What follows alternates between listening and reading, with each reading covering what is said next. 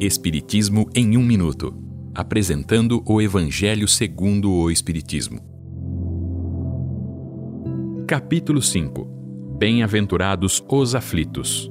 Instruções dos Espíritos. Bem e mal sofrer.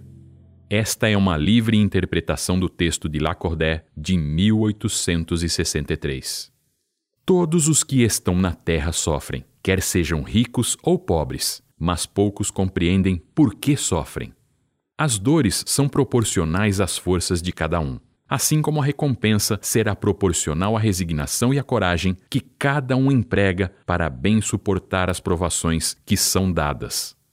Deus envia tarefas regeneradoras de reparação de dívidas do passado. A prece é apoio fundamental para suportar as dores e os sofrimentos, mas é essencial ter a fé viva na bondade de Deus e a fé na vida futura. Assim, quando a dor ou a contrariedade aparecerem e os impulsos de impaciência ou de desespero forem dominados, pode-se dizer então com satisfação: fui o mais forte. Não se deixe contaminar pelo desânimo e pela falta de coragem para enfrentar os sofrimentos.